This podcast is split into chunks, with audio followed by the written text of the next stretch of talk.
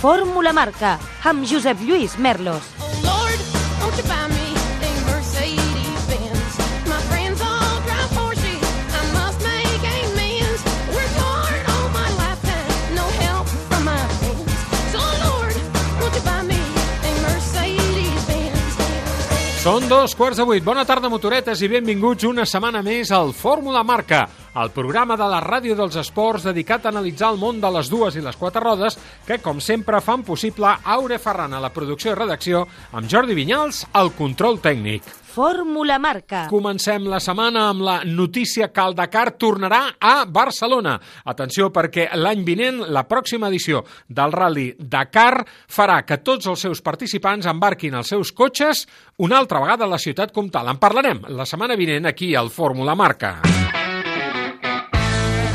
Però abans del futur ens hem d'ocupar del present i el present passa per el tancament de la primera part del Mundial de MotoGP després de la cursa d'ahir al circuit d'Assen. En parlem tot seguit aquí al nostre programa. Fórmula Marca. Que per què em vaig comprar una scooter SIM? Perquè és la que té més models per a triar. Perquè SIM em dona 5 anys de garantia gratuïta en tots els seus models de més de 50 centímetres cúbics i pel seu excel·lent servei postvenda. Moto SIM, la millor relació qualitat-preu i 5 anys de garantia. sim.com.es, xarxa oficial de concessionaris de Catalunya SIM. Fa falta un impuls elèctric per començar una tempesta. I una icona per iniciar una revolució. Cupra Born, una revolució elèctrica de la A a la Z. Estrena'l per 310 euros al mes amb MyRenting. Entrada 12.465 euros. Descobreix-ne més a cupraofficial.es. Per fi s'acosten les vacances. Però un moment, sabies que més d'un 20% de les persones que viatgen tenen un incident? Amb l'assistència en viatge del RAC descobreix el món sense preocupacions, perquè si cal, t'enviarem un metge allà on siguis o et tornarem a casa. Festa del RAC i viatja amb tota la confiança. RAC. I som per ajudar. Un curs de conducció amb moto scooter pot ser molt divertit i útil. Vine a l'Onda Institut de Seguretat i trobaràs les millors instal·lacions, monitors i motocicletes per viure una gran experiència. T'ensenyarem les millors tècniques de conducció per gaudir de la moto amb seguretat. Informa't a ondainstitutoseguridad.com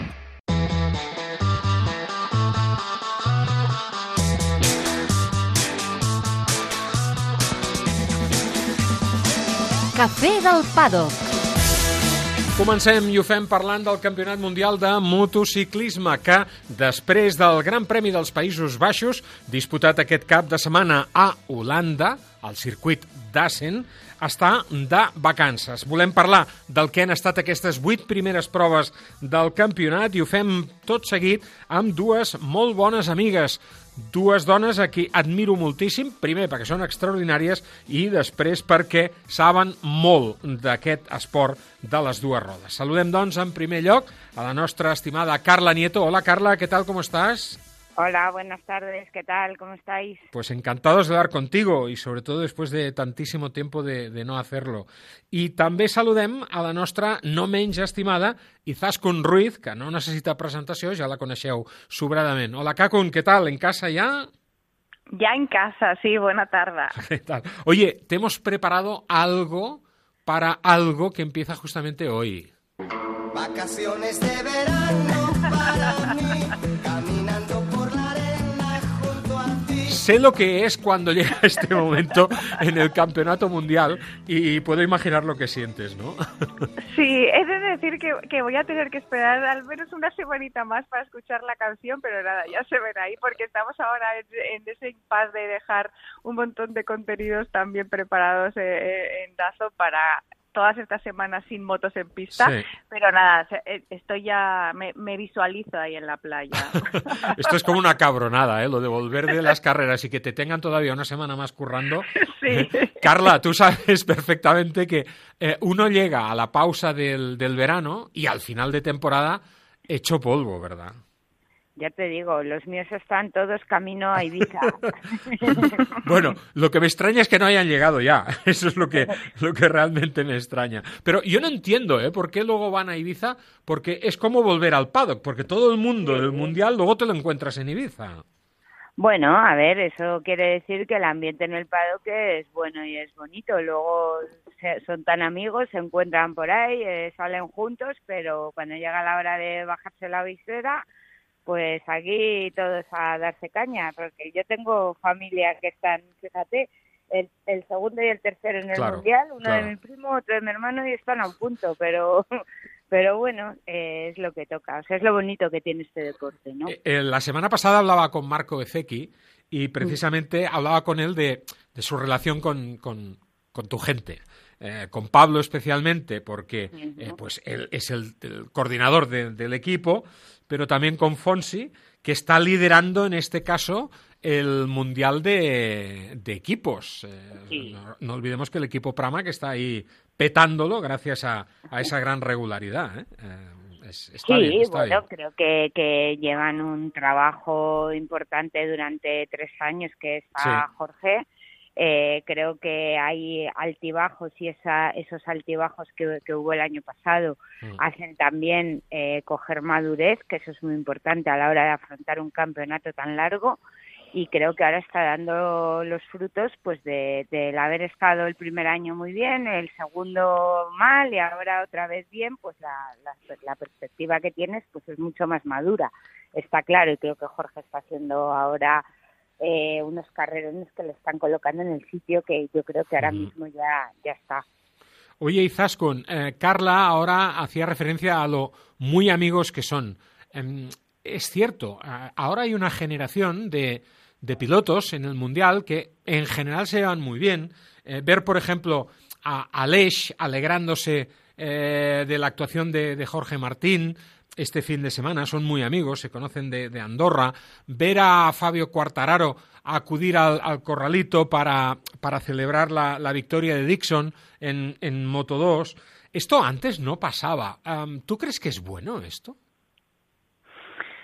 No, lo que es verdad que antes no, no pasaba y por eso chocaba y ha habido momentos que, que hay gente que le ha sobrado, digamos, buenismo en el, en el paddock, pero es que en el fondo también sí que creo, como dice Carla, que eso puede ser cuando se bajan de la moto, cuando se bajan, cuando se suben a la moto, dudo que eso les influya. O sea, tú cuando, si puedes eh, mm, quitarle un podio, por mucho que te lleves bien a Jorge Martín, pues a Les le, la de- le hará ese último adelantamiento para, para llevárselo. También Claro. creo que, que mm, eso en el inicio de esta temporada, al menos si ponemos un micro delante, también se esfumó un poco. Yo creo que ya desde la primera sprint race eh, todo pasó al extremo quizá opuesto, se subieron un poco de tono las declaraciones, hubo un momento de que parecía que todo el mundo estaba enfadado con el resto y creo que luego poco a poco eh, otra vez está equilibrándose ¿no? el, este punto medio que, que al final yo creo más en eso que en los extremos. ¿Qué Eh, tal, Izaskun? Que no, que no te he saludado. Hola, Carla. Mira, ¿Qué tal? Mira, yo lo pensaba hace, bueno, recientemente con el tema del padre de Alberto Puig, ¿no? Que pues, Hmm. falleció la semana pasada.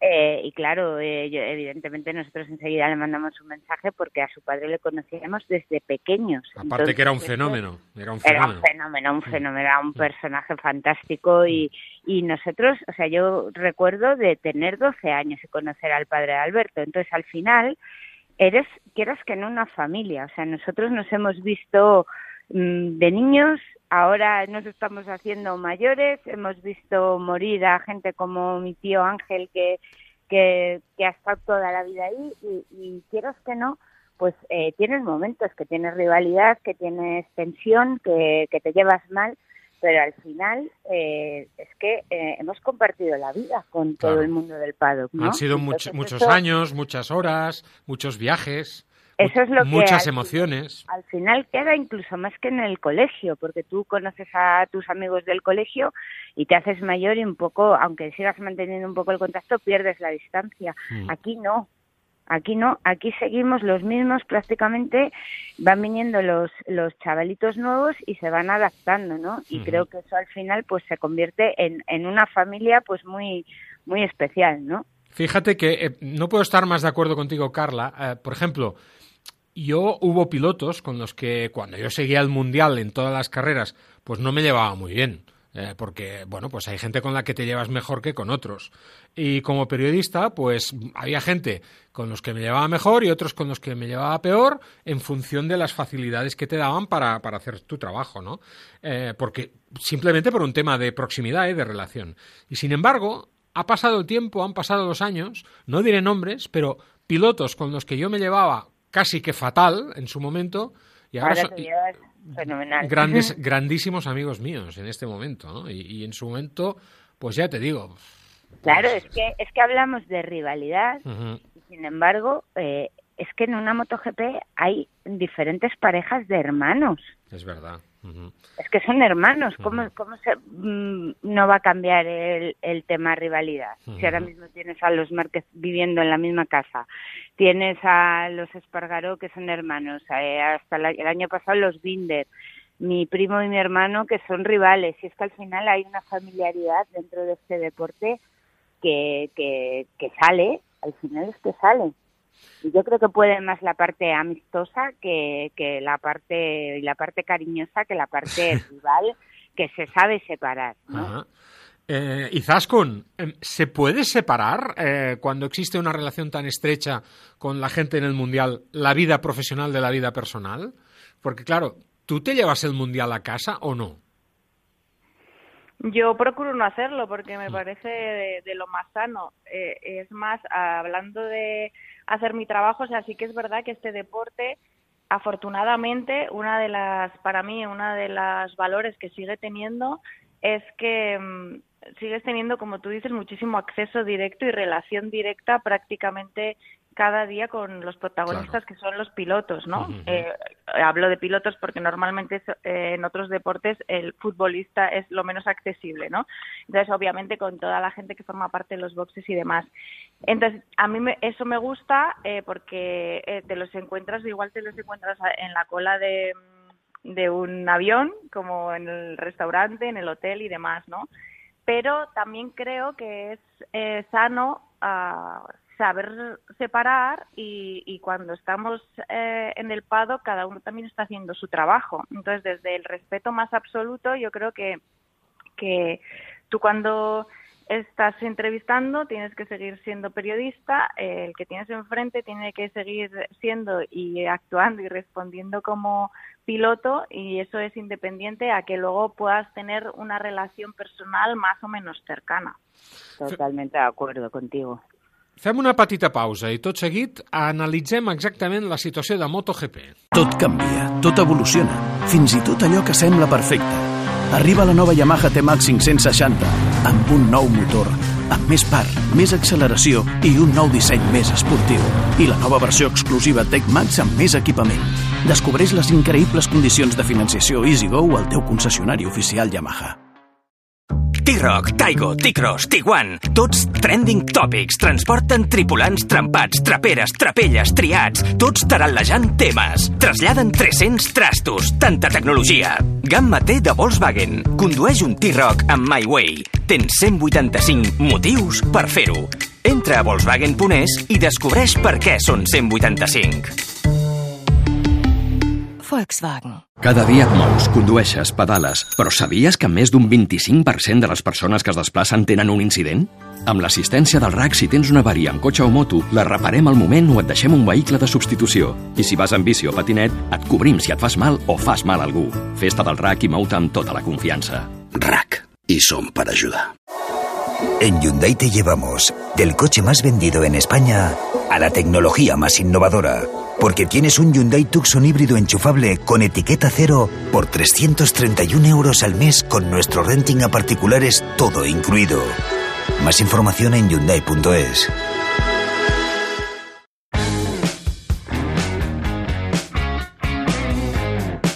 El Fórmula Marca analitzant el Campionat Mundial de Motociclisme ara que han començat les vacances d'estiu amb Izaskun Ruiz i amb Carla Nieto. El Campionat Mundial, com dèiem, el lidera Pecco Bagnaia, té 194 punts. El pilot italià ha guanyat 4 de les 8 curses que s'han disputat fins ara i disposa de 35 punts de diferència sobre Jorge Martín. El pilot madrileny, segon, és el primer espanyol classificat i té un marge de només un punt sobre el seu immediat perseguidor Marco Besecchi. Carla, tú lo decías, Jorge está haciendo una temporada eh, para enmarcar. Eh, le contaba a Izaskun precisamente el domingo que, bueno, él creía que iba a terminar esta primera parte de la temporada entre los cinco primeros para luego, pues, eh, apretar un poco más esas opciones al título que evidentemente sigue, sigue teniendo. Pero yo creo que el resultado ha sido mejor de lo esperado, ¿no? Sí, o sea, yo creo que todo esto es fruto de básicamente eso, o sea, entender este campeonato, entender que, que es un campeonato totalmente larguísimo, como nunca se ha visto, y, con dos carreras además, y, y comprender que, eh, que no siempre tienes eh, las cosas por la mano y que en esos mm, grandes premios donde no lo tienes todo por la mano no hay que ponerse nervioso, hay que puntuar, hay que sacar petróleo porque luego al final de año esos puntos que has perdido en caídas a lo mejor por, por nervios o por querer precipitarte a o por querer subsanar cosas que no tienen arreglo y que no se pueden subsanar, pues esos puntos luego son completamente necesarios y valiosísimos. Entonces entender eso creo que es lo que ha logrado Jorge y creo que la carrera de ayer lo demuestra. Sin Hizo duda. Un carrera espectacular. y- Espectacular. Y, y cuando toca hacer quinto, pues hay que hacer quinto. Y eso es lo que luego te va a dar la posibilidad de posiblemente luchar por el título. Izaskun, eh, ¿qué deben de estar pensando los que decidieron darle la segunda Ducati oficial a Bastianini en lugar de a Jorge? Bueno, a ver, yo creo que eh, Bastianini básicamente sus resultados están totalmente condicionados por la lesión de, que ya la tuvo en la primera sprint del año, con Ya. lo cual es difícil ahora mismo saber cuál hubiera sido su nivel real, entre otras cosas porque aparte de la lesión también creo que a Enea se le ha juntado que es lo que tú acabas de decir, que había cambiado de equipo, había cambiado de moto y había ca- ha cambiado de equipo humano a su alrededor, con lo cual estaba todavía en plena adaptación a todo. Y Ya. ahora ha intentado retomar en ese punto cuando todavía no está bien físicamente. Ahora, dejando eso a un lado, em, yo creo que al que ya no le preocupa tanto que no le hayan dado esa moto, precisamente es a Jorge, porque sí que en su momento yo creo que es algo que no fue plato de, de buen gusto, pero eh, yo creo que ahora todo eso ha quedado en un segundo plano porque eh, estando en el equipo Pramac mm, se siente igual de fuerte y tiene las mismas herramientas para pelear por el mundial. Yo creo que a Jorge le ha venido además de perlas, ah, sumándome a lo que dice Carla, de, de que ha entendido lo de cuando toca puntuar, puntuar, creo que le ha venido de perlas en el momento justo antes del parón poder conseguir la, la primera victoria. O sea, no ganaba desde Spiria en 2021. Claro. Cuando ganó en Alemania... No, y además hizo doblete, eh, ganando el sábado en el sprint y el domingo en la carrera larga. Sí, porque yo creo que él tenía claro que seguía siendo explosivo una Mm. vuelta. Todos teníamos claro que podía ser uno de los pilotos más fuertes en formato sprint.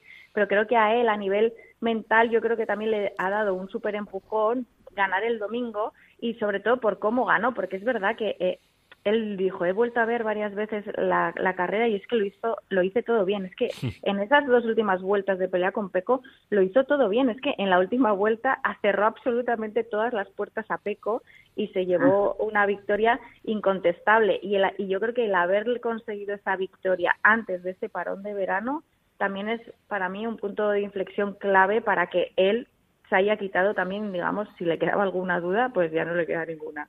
La cara de la moneda para los pilotos españoles Jorge Martín, la cruz eh, Marc Márquez.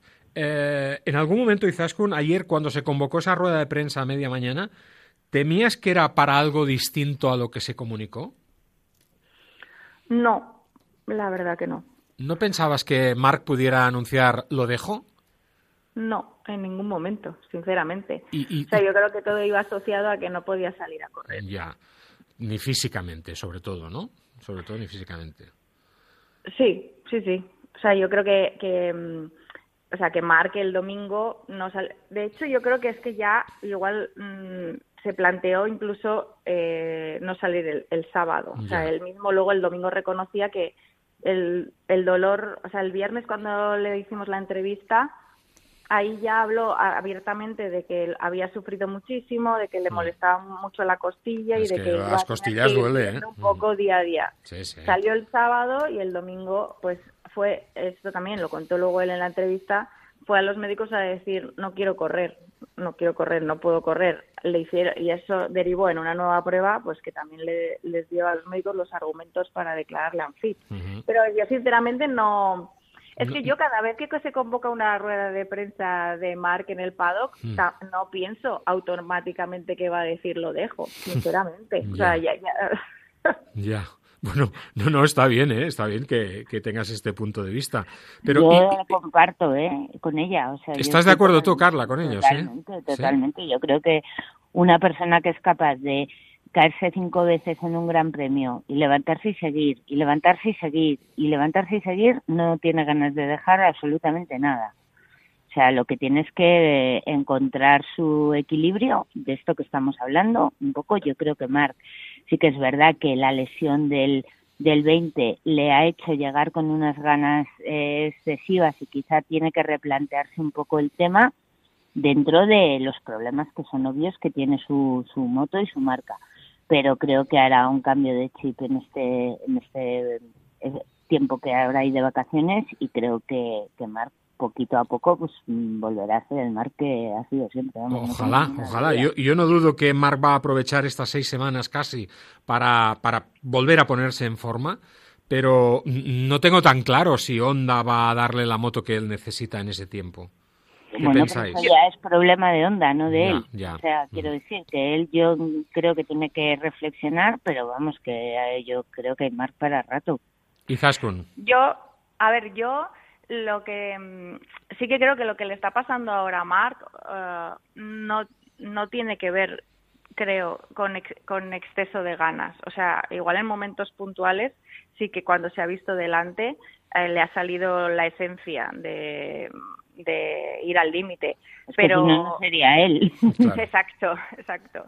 Pero eh, para mí lo que demostró el Gran Premio de Alemania es que esto no tiene que ver con que él esté por, en- por encima de, de los límites, porque sobre todo la caída del warm-up del domingo, o sea, primero se tuvo que caer cuatro veces para meterse séptimo en parrilla en, un, en un circuito en el que, o sea, le sacaba muchísima distancia a, to- a todos los demás y en la caída sobre todo del domingo por la mañana hay en las compro que las de las quali pues en la quali obviamente buscas los límites para clasificarte pero en la del domingo no estaba ni tan siquiera tirando.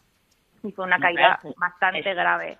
Con lo cual eh, el o sea él se se recuperará físicamente. Entiendo que también tiene que haber un proceso porque esto por mucho que seas Mar Márquez la confianza de la, de la merma, aunque sea un poco, con lo cual se tiene que también que reconstruir un poco a nivel mental, pero yo no creo que mm, Mar Márquez pueda volver a, ganar o a pensar en cosas grandes eh, siguiendo en onda. O sea, yo particularmente no veo la forma eh, en la que puedan arreglar esto. No, o sea, ¿a Honda lo arreglará? Pues ojalá. En el corto plazo, vamos, a mí se me antoja imposible y no y yo no veo a Marc eh, un año más así, o sea, ya me cuesta verle el resto de la temporada, así Ya. que un año más, o sea, si a mí me preguntas, yo creo, y esta es, es simplemente mi, mi opinión, pero pf, yo creo que Marc no puede seguir en onda. Doncs ja ho veurem. Ara tenim sis setmanes per davant, on passaran coses, evidentment moltes coses. El Campionat Mundial tornarà a primers d'agost, en ocasió del Gran Premi de la Gran Bretanya a Silverstone, i nosaltres, evidentment, ho seguirem aquí, des del Fórmula Marca. Chicas, muchísimas gracias por acompañarnos. Oye, cómo me gusta hablar con vosotras, de verdad. Eh, sabéis muchísimo. Y Zaskun, Carla, Pero se- esto se me ha hecho muy corto, ¿no? O sea, siempre tan, tan cortito. pues hemos estado 20 minutos, y Zaskun. Eso es que hemos estado a gusto. Eso, eso es que nos gusta hablar contigo. ¿eh? No tengo ninguna duda, no tengo ninguna duda de ello. Chicas, un fuerte abrazo, feliz verano a las dos, descansad. Un beso Venga, para Gracias, un beso, Carla, un beso. Otro para ti. Adiós. Hasta luego. Fa falta un impuls elèctric per començar una tempesta. I una icona per iniciar una revolució. Cupra Born, una revolució elèctrica de la A a la Z. Estrena'l per 310 euros al mes amb MyRenting. Entrada 12.465 euros. Descobreix-ne més a cupraofficial.es. Tot canvia, tot evoluciona, fins i tot allò que sembla perfecte. Arriba la nova Yamaha T-Max 560, amb un nou motor, amb més par, més acceleració i un nou disseny més esportiu. I la nova versió exclusiva Tech Max amb més equipament. Descobreix les increïbles condicions de financiació EasyGo al teu concessionari oficial Yamaha. Renault. Si estabas esperando el mes perfecto para estrenar el coche que mejor va contigo, ese mes ha llegado. En mayo, ven a la red Renault de Cataluña y aprovecha las condiciones exclusivas en toda la gama. Además, en el Salón del Automóvil de Barcelona podrás descubrir en primicia el nuevo Renault Space e-Tech y muchas más novedades. Renault. Te esperamos en la red Renault de Cataluña.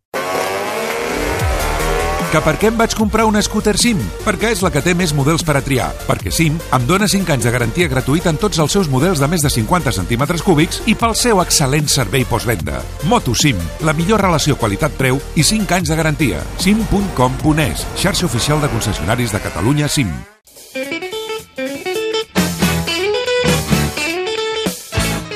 Box 0. Aquest cap de setmana el circuit de Barcelona-Catalunya acull una de les seves proves clàssiques del calendari, una competició que ja arriba a la seva edició número 28. Es tracta de les 24 hores de resistència de Catalunya de motociclisme. Parlem precisament d'aquesta edició i d'un record molt especial que hi haurà en la mateixa amb en Manel Muñoz. Ell és el cap d'operacions de l'àrea esportiva del circuit de Barcelona-Catalunya. Manel, bona tarda, gràcies per acompanyar-nos. Hola, bona tarda, Joan Lluís. Imaginem que tot preparat, tot a punt per aquesta edició de les 24 hores, que es presenta tan interessant com sempre, i amb un total de 34 equips inscrits. Doncs sí, sí, així és. Així és que això doncs, també el tret de sortida el que seria l'estiu, ja tot preparat, aquest dimecres ja ens entren els equips i com molt bé dius, doncs aquesta edició 34 inscrits. S'han baixat una miqueta la inscripció, però bueno, el Mundial de Resistència també havia baixat, Clar. o sigui, estem en una línia, en una mica de la línia de, de lo que és aquesta edició. La resistència, l'endurance, és una modalitat que, si en algun país té una especial acollida, és a França. I això es reflecteix en el fet que 20 d'aquests 34 equips són francesos. Sí, sí, efectivament. O sigui, tenim, la veritat que tenim la sort de, del país veí, doncs de que ens aporta... En aquest cas són 19 francesos i un belga, però sí que Mhm. tots parlen francès, i bueno, un alemany i la resta que són 13 equips espanyols. Sí, sí, tenim una, una força inscripció francesa, el qual ens ajuda doncs, a, a fer una grella digna. I el que és eh, francament bonic, una gran varietat de marques. Jo recordo les primeres 24 hores, no ja al circuit, sinó fins i tot a Montjuïc que vaig veure, i justament això era una de les grandeses d'aquesta mena de competicions, la varietat de marques que, que hi participen i que hi participaven també en els orígens d'aquesta disciplina esportiva. Sí, efectivament. El que, bueno, volia sortir una mica doncs, de, de, que no es creés una, una monomarca i gràcies a Déu doncs, així doncs, eh, ha sigut, que no serà una, una, una monomarca. Hi haurà 17 Yamahas, 9 Kawasaki's, 3 Hondas, 3 Suzuki's, una BMW i una Aprilia. O sigui, tenim, tenim una grella de, totalment variada. Els equips i els aficionats que es dirigeixin al circuit tindran l'oportunitat de eh, viure les millores d'aquesta instal·lació en directe. Eh, quines novetats hi haurà ara eh, respecte a l'anterior edició de les 24 hores que faran que l'estada de tots ells sigui molt més plaent, sobretot si les eh, temperatures seran tan rigoroses com s'esperen? Doncs efectivament, seran, tindrem unes temperatures que últimament estem gaudint ja bastant, bastant altes i aquest any doncs, eh, farem una, una fan zone a partir de les 12 del migdia del, del dissabte amb activitats infantils i, i simuladors pels més grans. Els petits tindran cars de pedal, jocs de fusta, inflables, rocòdrom inclús, i a partir de les 6, dos quarts de set de la tarda fins a la 1 de la matinada tindrem un escenari en el qual hi haurà un grup de música dels anys 90, més o menys, i després a partir de les 10 de la nit fins a la 1 de la matinada un disjockey. També es posarà a la zona de, de públic, zones de, de refresc i d'ombres, doncs perquè la gent estigui el, me, el més còmode possible. També hem de dir que aquest any, per primera vegada, que ja es va, doncs, a través de la Fórmula 1 també va passar, eh, tenim, tenim altra vegada vull dir, aigua potable, el qual eh, també serà un, un bon requisit pel que és el públic que vingui. Aquesta edició de les 24 hores estarà especialment marcada pel record a Raül Torres. Hem parlat molt les últimes setmanes del Raül Torres arrel de la seva desaparició com a conseqüència d'un accident mentre participava al Tourist Trophy de l'illa de Man. Què fareu exactament per retre homenatge al Raül? Doncs bueno, enteníem de que el Raül, que en pau descansi, doncs era, era un habitual pràcticament de la, de la nostra cursa i, bueno, petició també dels seus familiars i amics, doncs, eh, bueno, entenem des de que havíem d'estar presents una mica també nosaltres i, i ajudar en la mesura de lo possible. Es farà justament en el procediment de sortida un, un minut de silenci i durant el cap de setmana hi haurà un box exclusiu només amb, amb, amb material, amb la moto del, del Raül, i la gent es podrà acostar, veure'l, fotografies, fer signatures, dedicatòries, etc. Tenim l'oportunitat de parlar precisament amb el germà del Raül, l'Àngel Torres, que ja ens està escoltant.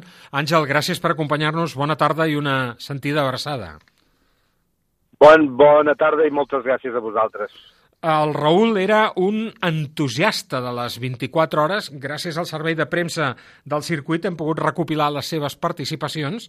I, atenció, eh, del 2005 al 2011 va formar part de l'equip dels Mossos d'Esquadra, el 2012 de l'equip DR Racing, el 2014 de l'equip Shaggy Evo, el 2015 del Team Sport Bike, el 2016 del Motocrom 1, el 2017 de l'equip Martimotos, el 2018 de l'equip Montlau Technical School, el 2019 de l'equip Calabria Motor i l'última vegada que va participar va ser l'any passat amb el Basomba Racingfullmoto.com vam tenir l'oportunitat de parlar precisament amb ell. No hi ha dubte, Àngel, que el Raül era un enamorat de les 24 hores.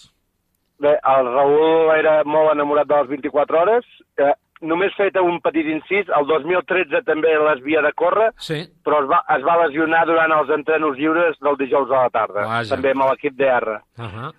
I el que et deia, el Raül, eh, amb el Raül hi havia dues, tres passions, el TT de l'Illa de Man, les 24 hores de Montmeló i el Gran Premi de Macau. Eren les tres curses que el Raül feia tot per córrer-les. Uh, divendres vareu fer el funeral de comiat a Sant Hilari. Uh, va ser mm, un moment molt especial i molt emotiu. va ser molt maco. Des d'aquí vull aprofitar per donar les gràcies a tothom que, que ens ha donat les seves mostres de, de recolzament, eh, tant a mi com a la meva mare com a tota la família. I, bueno, mm, és, és difícil d'explicar. No, Ja m'ho imagino. Ja m'ho només imagino. donar totes les gràcies a la gent, va ser molt maco i, i res, que jo sé que a en Raül li hagués agradat que haguéssim continuat i perquè els road races són així i, i res, jo estic, jo estic amb el Bassomba Racing, amb l'equip que portarà el número d'en Raül, que també porta el nom d'en Raül, i ja l'any passat estava de jefe d'equip i aquest any continuo ells de jefe d'equip, amb el Ramon Bassomba. És el millor homenatge que li pots fer al teu germà, sens dubte. És el que a ell li hauria agradat. I, per Això tant, crec. està molt bé que, que ho continuïs fent i que per molts anys, Àngel, per molts anys. Um, Moltes les, gràcies. les imatges del comiat que li varen fer a la illa de Man uh, t'he de dir que, m'han impressionat moltíssim. El, les imatges, el respecte que va mostrar tot el, tots els habitants de, de la illa en el comiat que se li va fer al Raül eh, són una mostra que indica que aquesta competició és especial, és diferent, i que només els que l'han viscuda tenen el dret a jutjar-la. Jo, a, a mi m'agradaria explicar a tothom que és molt fàcil criticar l'Illa de Man. Uh, uh, jo sempre he dit que soc, jo també sóc un enamorat de l'Illa de Man. No vull que cap persona, amiga meva, estimada meva, hi corri, perquè és molt perillós. Però, sincerament, si tu vius allò, vull dir, no ho critiquis sense haver-hi anat. Clar. Una vegada hi vagis i vegis, i vegis l'ambient que hi ha al respecte Escolta, nosaltres érem uns espanyols que, que quedàvem a mitja graella, que no érem ningú parlant clar, no érem Michael Dunlop o John McGuinness, uh, i jo a l'illa de Man, eh, quan van fer la volta, la volta és de 60 quilòmetres, et puc dir que hi havia 5 o 6.000 persones de tot el circuit, només esperar que passessin per aplaudir-nos. I això va ser, a part de les motos que anaven a darrere, mm, va ser espectacular. Àngel, ens ho podem imaginar, sens dubte. Una forta abraçada, insisteixo, ens veurem aquest cap de setmana al circuit, en ocasió de les 24 hores, i evidentment per retre homenatge al Raül. Molt bé, moltes gràcies, Josep Lluís. Només dir una cosa, també donar moltes gràcies al circuit de Barcelona, perquè Marc Tió i Ferran, Ferran Pistola han organitzat, bueno, de rendir una mica d'homenatge al Raül i donar moltes gràcies al circuit de Montmeló per, eh, per facilitar tot, tot. com no, podia, com no podia ser d'una altra manera. Manel, eh, com podem fer per anar a veure les 24 hores? Hi ha entrades? Com es poden obtenir? Doncs mira, a través de la, de la web del circuit, eh, el preu de l'entrada són, són 10 euros i es pot descarregar l'entrada a la web del circuit i si no, la pròpia taquilla del circuit a partir del, del, diume, ai, del dissabte al matí estaran les taquilles obertes i es podrà, es podrà comprar l'entrada, tant Es- a través de la web com a les taquilles del circuit. Es pot accedir al paddock? Es pot accedir al paddock. Es pot accedir al paddock eh, amb, el passe, amb el passe pertinent i, i amb l'entrada pertinent es podrà, es podrà accedir al paddock i la gent podrà, podrà visitar tot el que és instal·lacions i inclús el, el, el box del, del Raül. Tinc entès que totes aquelles persones, aquells aficionats que ja disposin de l'entrada pel pròxim Gran Premi de Catalunya al mes de setembre poden entrar gratuïtament a l'esdeveniment. Com ho han de fer? Així és, eh, han de tenir el, el codi de barres de l'entrada de l'entrada de MotoGP, l'han de, portar, l'han de portar a sobre amb una, amb una fotografia o la pròpia entrada i, i a la porta principal s'escanejarà aquest codi i els hi donarà l'accés totalment gratuït a el que són les instal·lacions del circuit. Doncs moltíssimes gràcies per tota aquesta informació, Manel. Molta sort a tu i a tot l'equip del circuit de Barcelona a Catalunya en la gestió d'aquestes 24 hores, 28a edició, com comentàvem en començar, que enguany tenen un sentit especialment emotiu en aquest record al Raül Torres, l'etern Raül Torres. Una forta abraçada, Manel. Una forta abraçada i moltíssimes gràcies a vosaltres. Fa falta un impuls elèctric per començar una tempesta. I una icona per iniciar una revolució.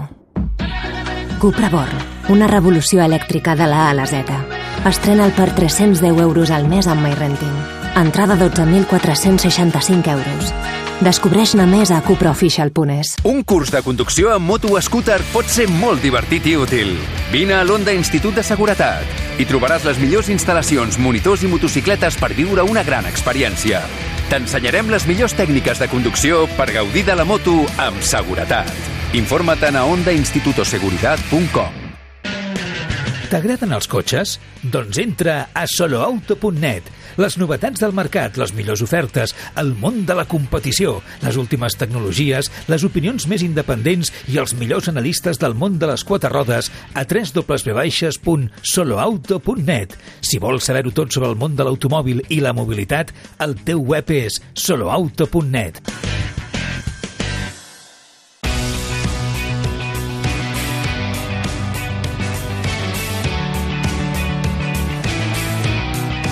al mercat.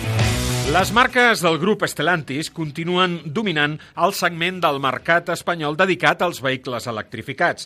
Els resultats obtinguts per firmes com Citroën, pertanyent precisament a aquest conglomerat en els últims mesos, així ho acrediten.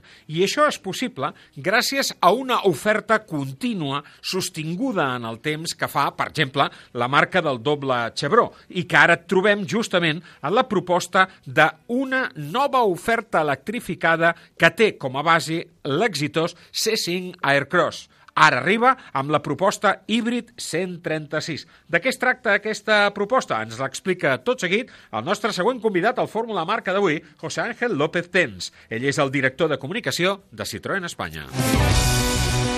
José Ángel, buena tarde, buenas tardes. Gracias por acompañarnos y bienvenido a Fórmula Marca. Buenas tardes, buenas tardes. Muchas gracias por invitarnos a vuestra casa. La verdad es que los últimos meses están siendo magníficos para todo el grupo Stellantis, en concreto para Citroën en España y de una manera muy significativa en todo lo que concierne a la electromovilidad. Sí, la verdad, somos ahora mismo en este año somos la marca que más coches eléctricos está vendiendo en España, marcas multienergía, que más coches eléctricos estamos vendiendo en España, en vehículos comerciales también tenemos una amplia gama de vehículos eléctricos y tenemos ya una cuota casi del 24%. Es decir, en lo que es toda nuestra apuesta por la electrificación, toda la gama, todo el producto que estamos poniendo, ofreciendo a nuestros clientes, pues estamos teniendo una respuesta magnífica, la verdad. Y vosotros, además, obtenéis estos resultados gracias a propuestas del camino intermedio, por decirlo de alguna forma, como la que hoy nos ocupa. Este C5 Aircross Hybrid 136, una nueva propuesta por parte de Citroën que sobre todo llega para aquellos que todavía no están convencidos de una alternativa totalmente eléctrica o que tal vez simplemente no la necesiten o puede que, eh, yendo un poco más allá, no tengan cómo y dónde cargar su vehículo. Mm. Ahí está esta propuesta, el C5 Aircross Hybrid 136, que es una buena solución intermedia. Sí, nosotros ya teníamos disponible un C5 Aircross eh, híbrido enchufable con 225 caballos, pero ponemos ahora encima de la mesa otra solución complementaria, pues como bien dices, para esos clientes que no tienen sitio donde cargarlo, pero si quieren tener un vehículo más ecológico o como es este caso, como una etiqueta eco que te permite el acceso a zonas restringidas. Estamos hablando de un- una combinación entre un motor de gasolina de 136 caballos y un motor eléctrico de 21 kilovatios y una batería de 48 voltios que, como, ven, como estábamos hablando, se recarga automáticamente durante la conducción, con lo cual no hay cable, no es necesario enchufarlo y es todo mucho más accesible, más fácil y más cómodo para el cliente. La verdad es que las propuestas eh, híbridas del C5 ya tienen un peso muy importante dentro del conjunto de, de las ventas de este modelo. Creo que ya son eh, casi la mitad de los C5 que se venden son precisamente esas propuestas híbridas. Sí, sí, sí, estamos teniendo, estamos teniendo una buena respuesta de, de los clientes, estamos tratando de ofrecer, eh, bueno, sabemos que el mercado electrificado, los productos electrificados son caros, eh, se necesitan muchas baterías para tener autonomía. Nosotros lo que estamos trabajando desde Citroën es poder ofrecer al público una, una solución de movilidad eléctrica accesible. Este coche, Eh, sí, perdona, José Ángel. disculpa, Sí, no, y, y de ahí pues está el, el C5 Aircross Hybrid 136 caballos, es una respuesta más a un escalón donde, bueno, pues podemos ofrecer al cliente un coche electrificado a un precio equivalente al de un diésel, por ejemplo. Este coche, decía, llegará en el segundo semestre de, de este año. Eh, pero, ¿qué aporta, sobre todo, desde el punto de vista de la gestión de las emisiones y del consumo, la tecnología híbrida basada en la batería de 48 voltios? Pues, por ejemplo, en términos de consumo, un coche, este coche, pues va a consumir en torno a un 15% menos que un motor de gasolina equivalente. Eso para llevarlo a números, pues podemos estar hablando de en torno a un litro menos cada 100 kilómetros. Luego, evidentemente, pues eh, tiene unas emisiones de CO2 muy reducidas, por eso, por eso de ahí su etiqueta eco. Y, y la parte importante es que con esta batería más barata que la de un coche híbrido enchufable o 100% eléctrico, es una batería de 48 voltios, en realidad en modo en trayectos urbanos eh, prácticamente el 50% de los trayectos los puedes hacer en modo 100% eléctrico, es decir, no necesitas una batería tan grande para moverte dentro de una ciudad. Y además, cuando sales de esta ciudad, eh, hay muchísima gente que sigue disfrutando de la conducción eh, a través de un- la caja de cambios, por ejemplo. Hay quien no quiere renunciar a las sensaciones de, de una caja de cambios de un coche. En este caso, encontramos una caja de cambios completamente nueva para esta versión del C5. Sí, para este, tanto el motor que ha sido especialmente diseñado para funcionar dentro de un entorno híbrido, para ser, para combinar toda su par y potencia con, con el motor eléctrico, pasa lo mismo con la caja de cambios. Aquí hablamos de una caja de cambios de doble embrague automática, evidentemente, con seis velocidades y que ha sido especialmente diseñada para, para funcionar con este motor. Una conducción más cómoda, más eficiente. Bueno, cuando la pruebas, pues no quieres volver a, tu coche manual. La verdad es que eh, seguís trabajando, seguís investigando en ese campo de la electromovilidad y eso lo encontramos, eh, por ejemplo, en esfuerzos que realizáis para ampliar las autonomías que existían hasta el momento. Lo vemos, por ejemplo, en eh, las nuevas baterías que se utilizan ahora para dos modelos ya conocidos como son el EC4 y el E EC4X. Sí, ahí hemos ampliado la gama. También, pues como, como os decía antes, pues en este interés de poder ofrecer a cada cliente su solución y siempre pues soluciones asequibles económicas, hemos ampliado la gama, hemos incorporado un nuevo motor de 156 caballos, o sea, 20 caballos más que el que teníamos hasta ahora, y una batería de 54 kilovatios. Es decir, tenemos 20 caballos más y al mismo tiempo tenemos unos 60 kilómetros más de autonomía. O sea, con este coche llegaríamos en el ciclo WLTP pues hasta los 420 kilómetros de autonomía en un coche del segmento C, en, una, en, un, en un segmento donde no hay mucha oferta de coches eléctricos ahora mismo en España. 420 kilómetros de autonomía, 156 caballos. ¿Y esto cómo se consigue? ¿Sobre qué áreas hay que trabajar específicamente para ampliar en este porcentaje tan significativo la autonomía? Pues eh, para aumentar la autonomía nosotros estamos apostando por reducir el peso. Eh, a más peso, más consumo, entonces estamos tratando de optimizar baterías, estamos tratando de optimizar neumáticos, por ejemplo, utilizando neumáticos tipo A+, que reducen la resistencia de la, de la rodadura, también la aerodinámica de nuestros coches eh, y sobre todo, pues como todo el mundo sabe, las baterías evolucionan rápidamente y en este nuevos modelos pues estamos introduciendo ya baterías con diferentes componentes químicos, diferente tecnología que al mismo peso nos ofrecen más eh, kilómetros de autonomía, mismo tiempo de carga y, y, no penalizan al coche teniendo que añadir más baterías para llegar más lejos. ¿Esta opción de los C4 eléctricos eh, ya está disponible?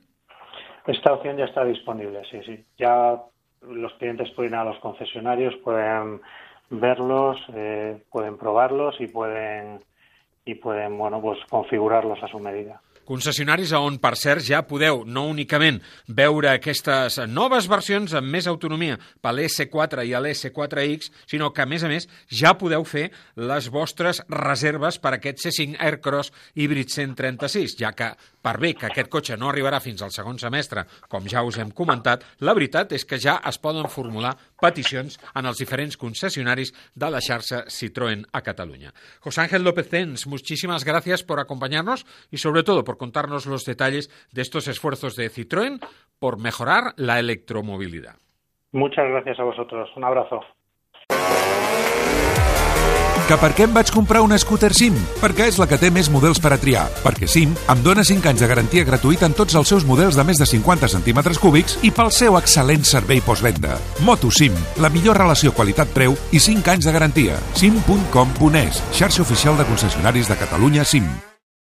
T-Rock, Taigo, T-Cross, Tiguan, tots trending topics, transporten tripulants trempats, traperes, trapelles, triats, tots tarallejant temes. Traslladen 300 trastos, tanta tecnologia. Gamma T de Volkswagen. Condueix un T-Rock amb My Way. Tens 185 motius per fer-ho. Entra a Volkswagen.es i descobreix per què són 185. Volkswagen. Sabies que més d'un 25% de les persones que es desplacen tenen un incident? I més d'un 20% mentre viatja? Per no parlar dels incidents a la llar. Amb el RAC tindràs assistència 24 hores a casa, de viatge, fent esport i amb cotxe, moto, bici o patinet. Festa del RAC i viu amb tota la confiança des de només 41 euros a l'any. RAC. I som per ajudar. Ganes de sortir? Ganes de carretera? Doncs vine al teu concessionari Kawasaki i deixa't seduir per l'esperit Z.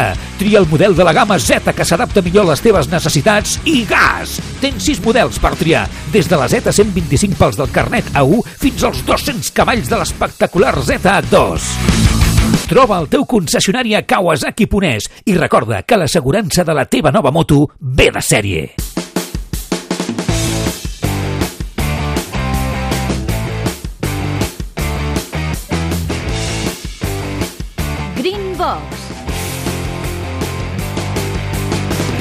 És en aquesta època de l'any quan es venen més motos, però també és en aquesta època de l'any quan comencem a eh, gaudir de les propostes que arribaran al pròxim exercici. Així, per exemple, Kawasaki ens ha avançat recentment els nous models que s'afegiran a la seva gamma de productes pel 2024. En parlem, la volem analitzar, aquesta proposta, i per això, tot seguit, parlarem amb Ricardo Piso, responsable de comunicació de Kawasaki Espanya.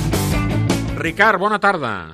Hola, bona tarda. déu nhi no?, de la quantitat de propostes que feu des de Kawasaki. Entenc que amb tants models nous o versions noves com proposeu, de mica a mica es va normalitzant el ritme del mercat, sobretot pel que fa referència a l'entrega de motos noves.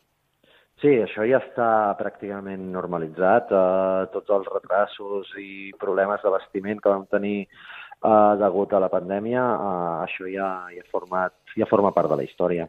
Afortunadament, podríem dir, afortunadament. Sí, sí, sí. Parlem d'aquests models. N'arriba un amb un nom molt suggerent, Eliminator, o Eliminator, no sé com, com li haurem de dir.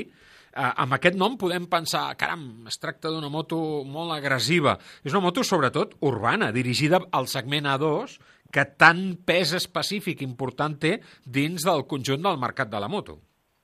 Sí, sí, és una moto, moto urbana, una moto d'iniciació, uh, una, una moto de 500 centímetres cúbics que, que bàsicament és, és, és, és, el seu àmbit és àmbit urbà, amb una estètica, uh, diguéssim, tirant a custom, però, però àmbit urbà. Una moto que ja té uns orígens de fa temps, podríem dir. És una nova versió de l'Eliminator. Sí, la Eliminator és, un, és, és una icona, és una, és una submarca de Kawasaki, com així poden ser les Ninja o la Z, uh, que, que anys enrere, diguéssim fins a inicis dels anys 2000, uh, era un dels estàndards de les motos custom a, a Kawasaki. Però tot i tractar-se d'això, d'una custom, d'una cruiser, és una moto amb tecnologia d'última generació. No per ser una moto dirigida a la 2 o per un ús inicialment urbà, això no exclou que evidentment puguem fer quilòmetres amb aquesta moto, i encara que, per exemple, utilitzi doble amortidor al darrere, és a dir, una aposta més aviat clàssica, l'Eliminator és una moto amb tecnologia d'última generació. Sí, sí, evidentment, el motor és completament nou, Uh, I, evidentment, tots els sistemes de seguretat, uh, embragatge, antirrebot, uh, ABS, etc etc etc són d'última generació. Un altre model, que en aquest cas es remodela, és un model eh, molt emocionant. La Kawasaki Ninja ZX6R, una moto que es remodela sobretot des del punt de vista estètic. Sí, sí, sí, sí. La, la ZX6R, tot i que el segment uh, més racing uh, és un segment que, que ha anat de capa caiguda els últims anys, a Kawasaki seguim, seguim apostant per aquestes motos més radicals, motos de circuit, uh, perquè la gent pugui gaudir al màxim de, de la velocitat, de l'adrenalina amb, amb entorns segurs. En aquest cas, eh, porta elements com el canvi ràpid, el control de tracció, eh, la possibilitat d'anar jugant amb diferents estils de conducció a través dels modes eh, diversos que ens permet l'electrònica. És a dir, estem parlant d'un producte francament sofisticat. Sí, incorpora, les, uh, incorpora tots els, tots els avenços que ja hem incorporat amb, amb motos de gamma superior, evidentment, per, per fer-la una moto més, més segura, més fàcil de pilotar i per poder-la portar a l'extrem. I sobretot per un públic molt específic que moltes vegades la farà servir fonamentalment per rodar en circuit. Sí, sí, sí, és una moto pensada per circuit, tot i que és perfectament matriculable i pots uh, uh, circular per la carretera. On realment gaudeixes d'aquest tipus de, de moto és, és en el circuit. I passat l'estiu arribarà un model molt esperat la Ninja, en aquest cas la ZX4R, i una segona versió, la RR. No haurem d'esperar al 2024, tant és així que fins i tot ja tenim preus. 9.450 euros per la ZX4R i 10.150 per la RR. Però, atenció, no n'hi haurà per tothom, perquè, segons tinc entès, disposarem d'una quantitat determinada d'unitats. Sí, arriben amb unitats molt limitades, almenys a la primera tongada per al 2024, uh, i hem obert ja període de reserves, perquè és una moto que a la que van començar a aparèixer els primers rumors, uh, tothom es va interessar per ella i per això hem fet aquest sistema de reserves perquè tothom, bueno, perquè qui realment estigui interessat pugui tenir l'ocasió de reservar-la. Fins a quin punt aquesta moto està inspirada amb el model de Superbikes que piloten Jonathan Ray i Lowe's? Bé, aquesta moto és uh, per als que ja fa anys que, que, que anem amb moto, per als que fa anys que correm per aquests mons de Déu amb moto, és, és una joguina, és, és, és una moto, la moto desitjada, la, una moto que puja fins a 15.000 voltes, uh, és el concepte de moto uh, esportiva dels anys 80. Evidentment, amb tecnologia actual i basada, eh, basada en l'experiència que tenim dins del món de superbikes. És una filosofia eh, que va una miqueta més enllà del que comentàvem, per exemple, per la ZX6R, no? Sí, a veure, és, és filosofia de, de moto de circuit, aquest, en aquest cas per categories inferiors i per iniciar-se i per aprendre d'això, però, però al tanto que no és una moto, és una moto de 80 cavalls. Uh, ja no és ja no és una moto petitoneta amb 40-50 cavalls, no, no. Ja són quatre cilindres, 80 cavalls, evidentment amb, amb, amb el sistema de frens i tot adaptat a, a la potència de la moto, però ja és, com, com dèiem abans, un pepino. Veient una mica el perfil, si excloem l'Eliminator, d'aquests models que s'incorporen al 2024, eh, hem de pensar que tornen les R's? Bueno, jo no crec que sigui tan així, uh, perquè encara hi ha coses, encara hi ha novetats per 2024 que començarem a desvetllar de cara a octubre, uh -huh. doncs, a finals de setembre, principis d'octubre, uh, però les primeres que hem desvetllat, sobretot perquè són motos que es començaran a servir eh, ja en breu al mercat americà i al mercat asiàtic, són les primeres que també han arribat aquí a Europa. Però ja, hi ha més coses per venir a part d'aquestes tres motos de cara, de cara a la tardor i mm, potser no tant R i més pensant en el tipus d'ús i de moto que fem servir aquí a Europa. I encara continuem molta gent interessada en l'ús de la moto en un àmbit off-road, pensant precisament en aquesta gent que ens agrada el terrós, eh, traieu una nova versió de la legendària KX450. Sí, aquesta vegada ve, ve bastant renovada, ve amb bastants canvis. Uh, ja feia temps que la 450 no la renovàvem, és, és la nostra punta de llança dintre del món del motocross.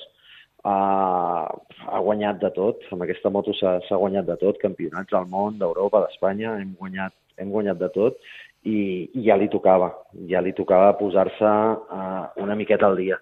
I, a més a més, ara ho feu amb una versió dedicada a l'enduro, és a dir, una versió matriculable d'aquesta KX450. Sí, ja des de l'any passat, la, tant la KX eh, 450 com la 250 tenen una versió que és la KX eh, 450 i 250X, eh, que està més enfocada a, a l'enduro i, i tenim un kit d'homologació per poder-la matricular i a més a més Kawasaki mantenint la coherència amb la promoció de l'esport de base, històricament ha estat així, especialment en l'àmbit del motocross, treu noves versions de models coneguts d'iniciació com són el KX65, el KX85 i ja, per gent amb més nivell a la pràctica del motocross, el KX, la KX250 ja per eh, pilots que tinguin ja una certa experiència en l'àmbit del motocross. Un panorama, francament, Ricard, eh, entusiasmant. Eh, eh, que, que, que us atreviu a llançar tants models diferents i més que en vindran, com, com bé dius, eh, ens convida a l'optimisme. Sí, ja tocava. La veritat és que hem passat anys complicats i, i durs i, i, no hi, i no hi ha hagut gaire moviment en el sector de la moto i jo crec que tant aquest any com els propers anys començarem a veure ja una miqueta més de moviment, el tipus de moviment que estàvem acostumats eh, fa 4 o 5 anys enrere. Doncs eh, que continuï aquesta dinàmica i aquesta evolució, i tant que sí. Ricard, moltíssimes gràcies per acompanyar-nos, una forta abraçada. A vosaltres, moltes gràcies. Ganes de sortir? Ganes de carretera? Doncs vine al teu concessionari Kawasaki i deixa't seduir per l'esperit Z. Tria el model de la gamma Z que s'adapta millor a les teves necessitats i gas! Tens 6 models per triar, des de la Z125 pels del carnet A1 fins als 200 cavalls de l'espectacular Z2. Troba el teu concessionari a Kawasaki Ponès i recorda que l'assegurança de la teva nova moto ve de sèrie. Renault. Si esperaves el més perfecte per estrenar el cotxe que més se diu amb tu, ja ha arribat. Al maig, vine a la xarxa Renault de Catalunya i aprofita les condicions exclusives en tota la gamma. A més, al Saló de l'Automòbil de Barcelona hi podràs descobrir en primícia el nou Renault Espace e-Tech i moltes més novetats. Renault. T'esperem a la xarxa Renault de Catalunya. T'agraden els cotxes? Doncs entra a soloauto.net. Les novetats del mercat, les millors ofertes, el món de la competició, les últimes tecnologies, les opinions més independents i els millors analistes del món de les quatre rodes a www.soloauto.net. Si vols saber-ho tot sobre el món de l'automòbil i la mobilitat, el teu web és soloauto.net. A Hyundai et portem del cotxe més venut a Espanya a la tecnologia més innovadora perquè tens un Hyundai Tucson híbrid endollable amb etiqueta zero per 331 euros al mes amb el nostre renting a particulars tot inclòs. Més informació a Hyundai.es. I fins aquí el programa d'avui. Tornem dilluns vinent, com sempre, a dos quarts de vuit de la tarda per parlar-vos, entre d'altres temes, del Gran Premi d'Àustria de Fórmula 1 que s'ha de disputar aquest cap de setmana al circuit de Spielberg a casa de Red Bull. Fins aleshores, adeu-siau!